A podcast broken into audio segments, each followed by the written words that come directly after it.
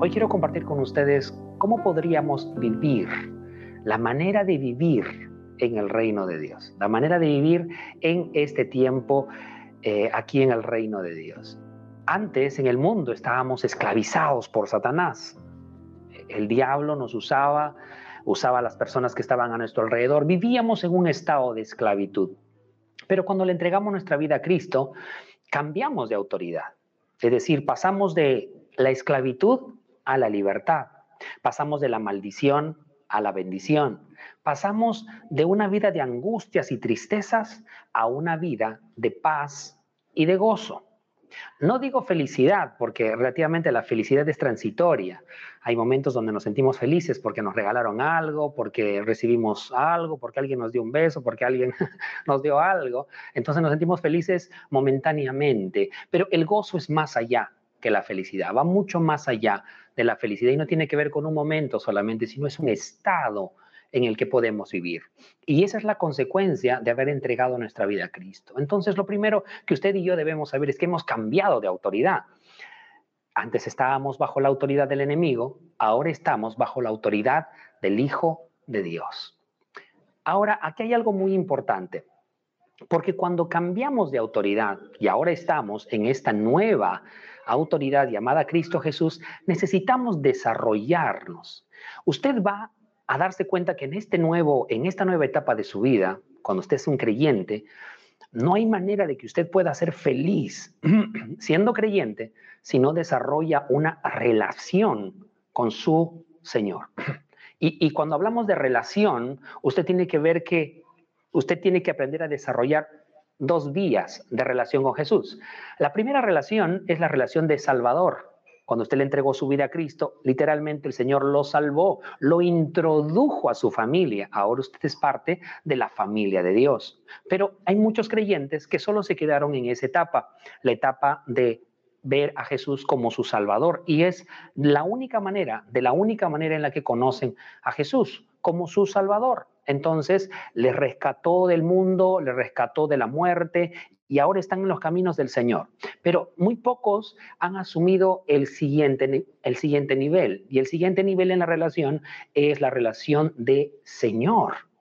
Cuando yo observo a Jesús como Salvador, estoy agradecido porque me salvó de todos mis pecados, me salvó de la muerte, pero cuando luego cambio mi enfoque y ahora lo veo como mi Señor, ya no solamente estoy agradecido, sino que ahora tomo acción en qué puedo hacer.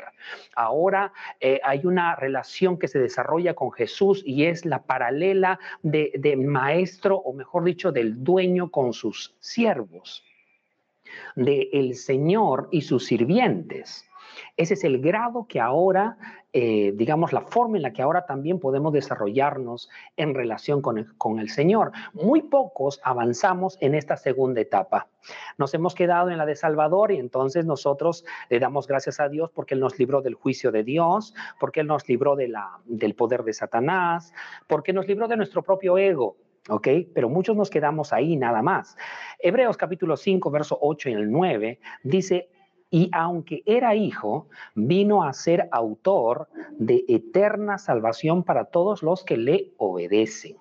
Eso es lo que hizo el Señor, nos salvó, pero ahora no solo nos salvó, Primera de Corintios capítulo 12, verso 13, dice, por tanto, os hago saber que nadie habla por el Espíritu de Dios, Nadie que hable por el Espíritu de Dios llama anatema a Jesús y nadie puede llamar a Jesús Señor, sino por el Espíritu Santo. Entonces, ¿quién es el Señor para ti? ¿Quién es Jesús para ti? Usted puede decir es mi Salvador. Perfecto, es la primera parte. Dios nos salvó a todos. Pero luego está la siguiente relación, la relación de Señor. Y aquí es donde entramos con los conflictos muchas veces, como en el matrimonio, ¿verdad? Cuando nos conocemos, somos enamorados, estamos en una relación de amor, aparentemente muchas emociones, el hombre se vuelve un conquistador, la mujer se deja conquistar, él le manda un piropo por el celular, ella le responde el piropo por el celular, ¿verdad? Están piropeándose. Pero de pronto esa relación madura y ahora ya no solamente son enamorados, sino que de pronto decidieron casarse y ahora son marido y mujer.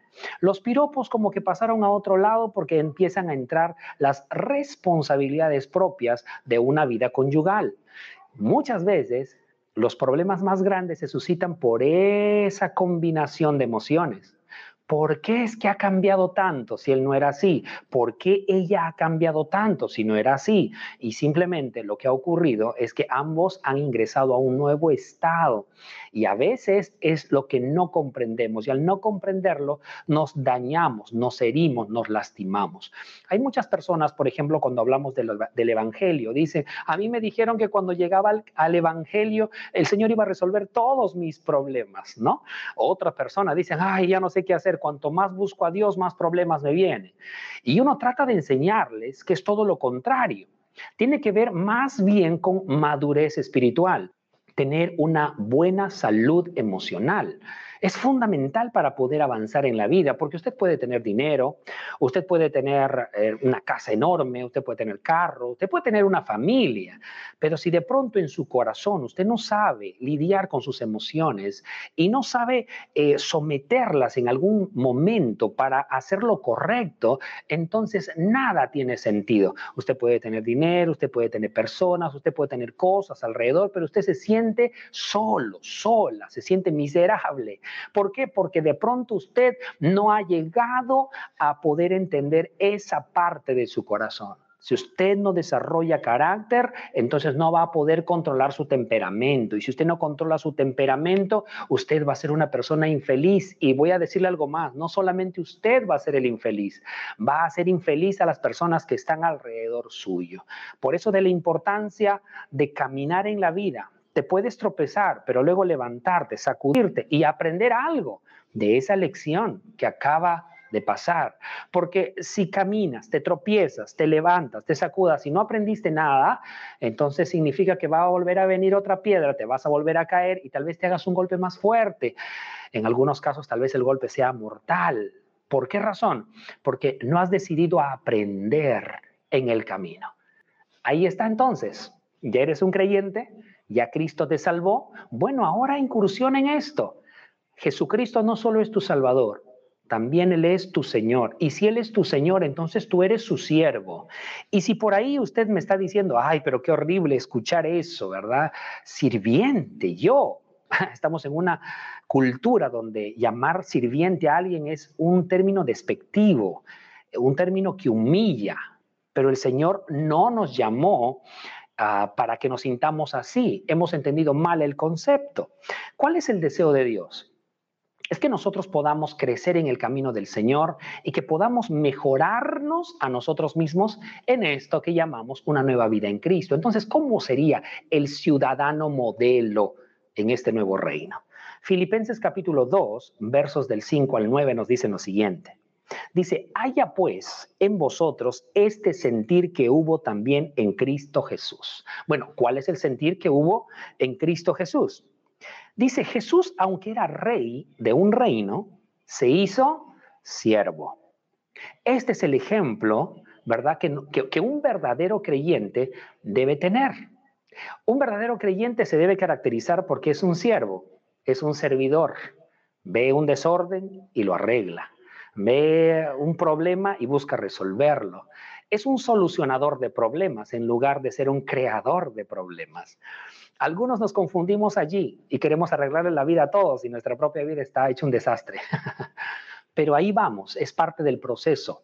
El deseo de Dios es que nosotros podamos tener el mismo sentir que tenía Jesús. Dice, Jesús nos ama tal y como somos, pero nos ama tanto que no nos va a dejar como estamos. Siempre el Señor, cuando llega a la vida de alguien, lo perfecciona, lo mejora. Y eso es lo maravilloso. Cuando yo miro al Eric de 18 años y digo, va, qué tontería, por esa tontería peleabas, por esas cosas discutías.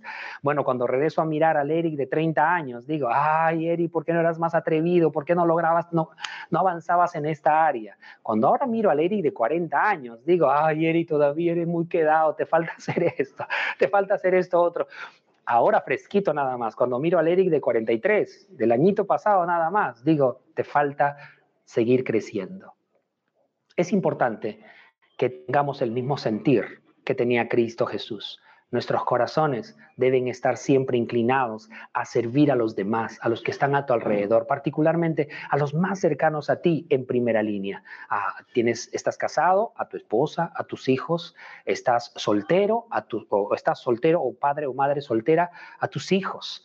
Eh, de pronto estás en una familia, eres soltero, a tus padres, a tus familiares, primero allí y después a todo lo que está alrededor, a las personas que te ayudan, a las personas que te sirven también, porque algunos solo esperan ser servidos y nunca sirven a los demás. Hay quienes siempre están inclinándose a decir, ay, no me das, no me das, no me das, no me das, debería ser así, debería ser así, pero nunca hacemos algo que pueda alegrar también el corazón de esa otra persona. Me encanta lo que dice Juan capítulo 13, versos del 13 al 15. Dice, vosotros me llamáis maestro y señor, y decís bien porque lo soy.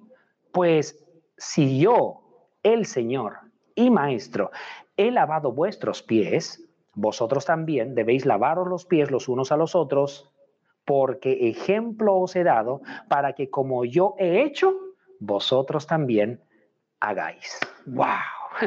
Es como una exhortación, ¿verdad? En otras palabras, el Señor se, se, pone el, la toalla en la cintura, se pone a lavar los pies de sus discípulos, se levanta y le dice, ¿me dieron a hacerlo? Bueno, háganlo ustedes también.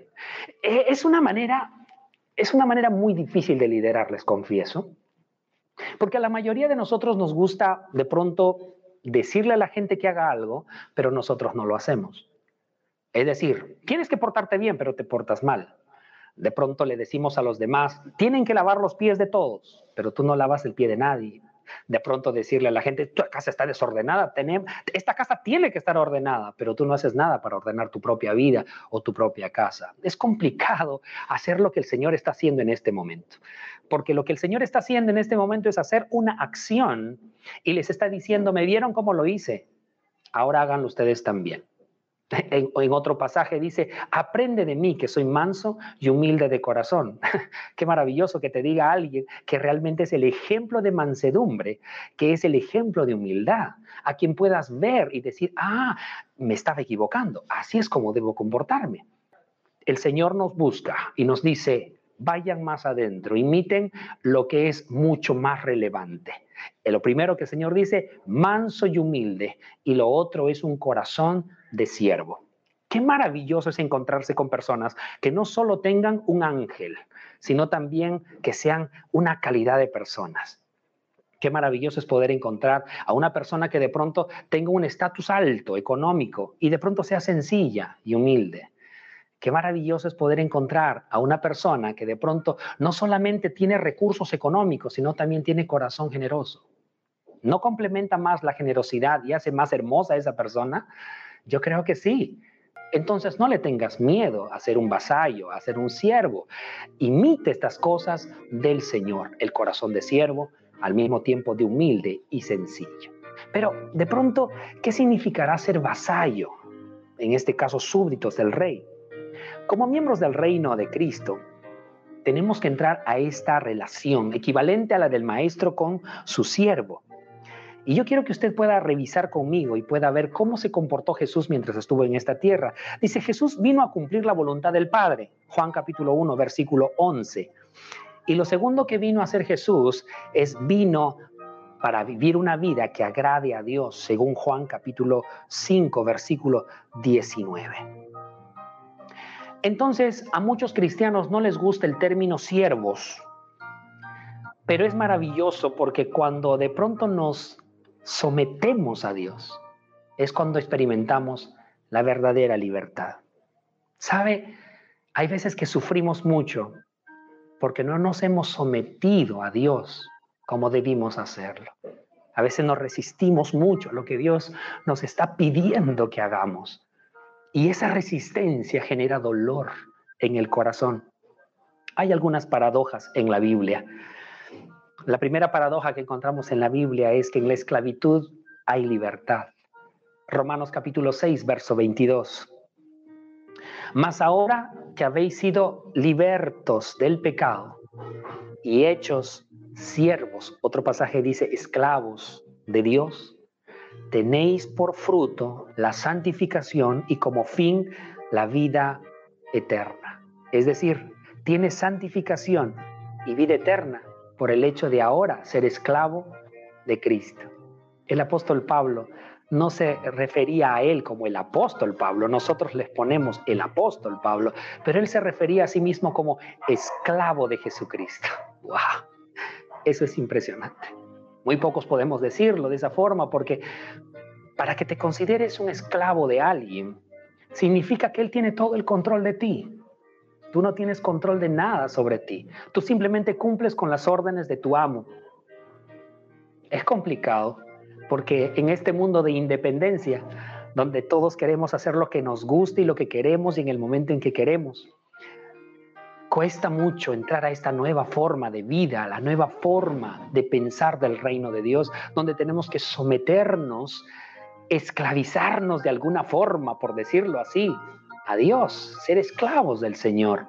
Pero cuando algunos le tienen miedo a esto, siguen siendo aparentemente libres a sus pasiones, libres a sus propias decisiones, pero al mismo tiempo hay algo dentro que combate dentro de ti. De allá, la esclavitud. En la esclavitud hay libertad. Otra paradoja, hay grandeza en el hecho de ser un sirviente. Mateo capítulo 23, versículo 11 al 12 dice, el que es el mayor de vosotros, sea el siervo. Porque el que se enaltece será humillado y el que se humilla será enaltecido. ¿Mm? ¿Quieres ser grande? Bueno, sé como el que sirve. Algunos nos gusta que nos llamen de una forma. Él es el pastor. No puedes presentarte sino por tu nombre, no. Tienes que llamarte con tu título. No, no, perdón, yo no soy este, Erillapias, soy doctor Erillapias, ¿no? o el abogado o el contador, a veces ponemos nuestros títulos primero. Es interesante eso. Eh, pero a veces le ponemos demasiado, demasiada carga a ese nombre, a esa, a ese, le damos una antesala a nuestro nombre. Pero mi nombre es Eric Yapias. De allá lo que he llegado a hacer son cosas que van y vienen, son pasajeras. Creo yo que mientras nosotros tengamos esta, esta mentalidad de servir, los títulos que nos pongan es como un, un adorno a nuestra vida. He ido a lugares donde me dicen doctor, he ido a otros lugares donde me dicen psicólogo, a otros lugares donde me dicen apóstol, wow, hay otros lugares donde me dicen profeta, otro el evangelista, en otros lugares me dijeron el maestro. En otros hasta ya me están empezando a decir coach. Genial. Pero son títulos, son, son cosas que la gente puede decirte. Y en otros simplemente me dicen amigo. en otros, habla Eric. ¿Listo? Mi nombre sigue siendo Eric. Y mientras sepa quién soy, los títulos simplemente son eso, títulos. Y por eso de la importancia. Hay grandeza en el hecho de ser un sirviente. En la humildad hay exaltación. Esa es otra paradoja. Lucas capítulo 14, versículo 11. Porque a cualquiera que se enaltece será humillado y el que se humilla será enaltecido. Última paradoja. En la sumisión hay autoridad. Algunos queremos tener autoridad y le exigimos. Y cuanto más le exigimos, más la perdemos. Y estoy entendiendo eso recién en este tiempo. Cuando exigimos algo, se nos escapa de las manos. Cuando simplemente dejamos, soltamos, viene a nosotros. Lecciones un poco difíciles que a veces uno tiene que aprender. Pero ahí está, en la sumisión hay autoridad. Lo dijo el Señor en una experiencia, Lucas capítulo 7, versos 7 al 8. Dice, ni aún me tuve por digno de venir a ti, pero di la palabra y mi siervo será sano, porque también yo soy hombre puesto bajo autoridad y tengo soldados bajo mis órdenes. Y digo a este, ve y va, y al otro, ven y viene, y a mi siervo, haz esto, y lo hace. El centurión, al cual se refería Jesús, era un hombre que estaba sujeto a autoridades físicas. Él era un centurión a cargo de 100 hombres. Entonces le decía a uno, haz esto y lo hacía. Y este centurión entendió que el Señor Jesús estaba en la misma condición de autoridad. Solo que él no tenía algo físico, pero él podía enviar un ángel, él podía dar la palabra y todo debía sujetarse por esta ley de la autoridad. Y ahí está el centurión mostrándonos que en la sumisión hay autoridad. Jesús, dice la Biblia, está sometido al Padre, así como este centurión estaba sometido a sus autoridades. Y de la sumisión venía la autoridad. Así es que no le tengas temor a la sumisión, no le tengas temor a esto, porque Dios eh, quiere bendecirte mucho más. Entonces el estilo del reino, el estilo de vida en el reino de Dios es una actitud de sumisión y obediencia. Sí, son dos palabras muy complicadas, yo lo sé para algunos, pero en el reino de Dios tenemos que aprender a vivir en sumisión y obediencia. Nosotros nos sometemos a Dios, a la voluntad de Dios, pero es importante que lo entendamos. No nos sometemos a Él por amargura, por orden. No nos sometemos a Él por obligación. Nos, sometemos a Él por lo que Él ha hecho por nosotros, porque al hacer eso encontramos satisfacción por amor. Cuando uno se somete a alguien, debe hacerlo por las mismas razones que las hacemos para con Dios. Uno debe hacerlo porque debe considerar todo lo que esa persona, esa autoridad ha hecho por usted. En primer lugar, debe hacerlo por eso por todo lo que esa persona ha hecho por usted, por lo que ha significado para usted. Lo segundo es que usted debe complacerse, debe encontrar una satisfacción en complacer a esa persona. En este caso, ahora hablando de una pareja, usted debe buscar encontrar esa satisfacción, hombre para mujer, mujer para con hombre. Y por último, debe hacerlo por amor. Qué interesante. Cuando lo hacemos así encontramos una realización y encontramos que al someternos encontramos autoridad. Al hacer nos volvemos sirvientes y al mismo tiempo nos volvemos quien dirige también. Porque cuando nosotros hacemos esta parte mínima, la otra parte viene como consecuencia también. Yo quiero animarles en esta mañana a que todos busquemos crecer un poco más en esta área. Sométete a Dios.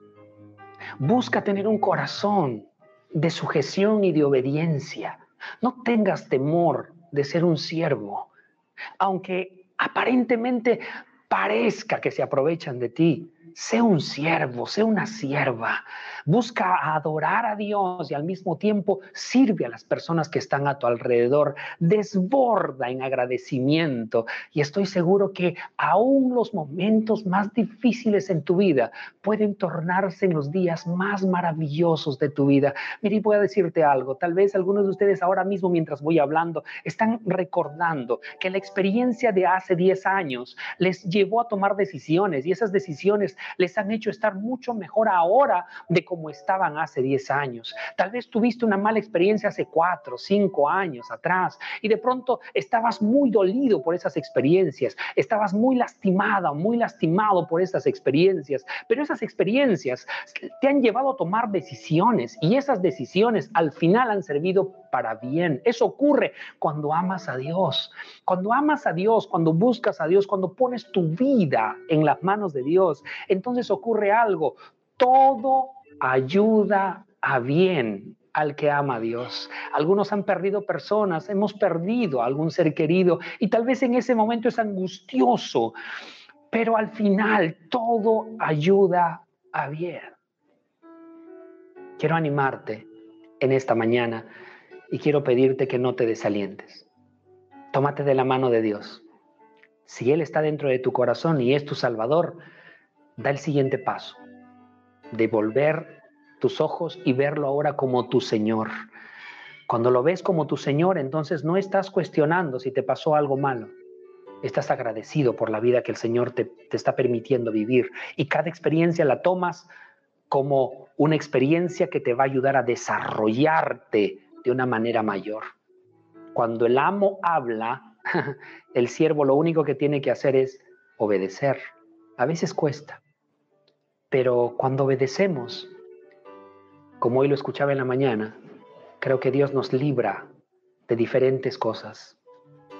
Te aliento a que pongas tu corazón en las manos de Dios y estoy seguro que Dios va a direccionar tu vida por completa.